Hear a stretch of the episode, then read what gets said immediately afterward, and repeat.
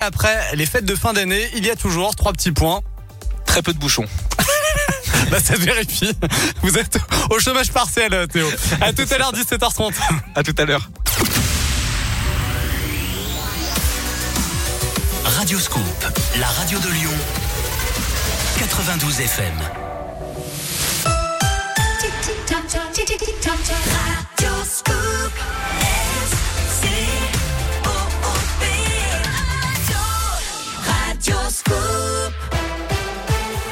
17h01, voici l'actu, votre scoop info avec Johan Paravis. Salut Johan. Salut Vincent, salut à tous. Coup d'œil tout d'abord sur le réseau euh, TCL, perturbé hein, depuis ce matin par une panne électrique. Euh, la circulation a repris hein, sur le T1 et le T2, mais le trafic reste irrégulier. Retour à la normale prévu pour 17h30. Vous retrouvez toutes les infos sur radioscoop.com.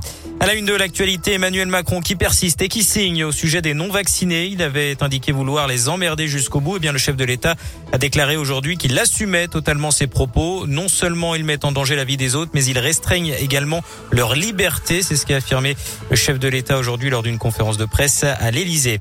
L'actu, c'est également cette pagaille à prévoir jeudi prochain dans les écoles. Un appel à la grève nationale lancé par les syndicats SNUIPP, FSU et SEUNSA. Ils dénoncent un protocole sanitaire irréalisable qui change de jour en jour.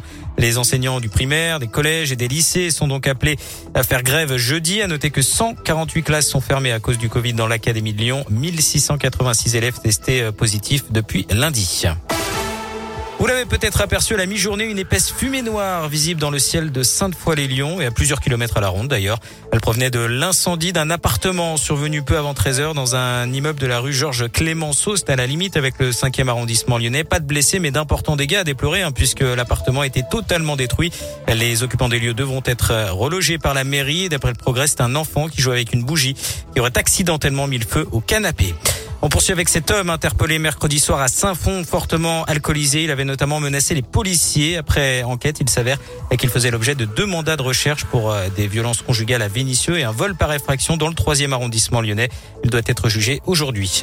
En foot, Benjamin Mendy est sorti de prison, accusé de plusieurs viols. Le défenseur français de Manchester City, champion du monde 2018, a été libéré sous caution en attendant son procès. Il était incarcéré depuis fin août. Sur le terrain, le choc au LPG prévu dimanche soir se jouera bien devant 5000 spectateurs à Dessine. Dans un communiqué publié aujourd'hui, l'OL précise que seuls les 5000 détenteurs d'un billet marqué jauge limitée pourront accéder au stade.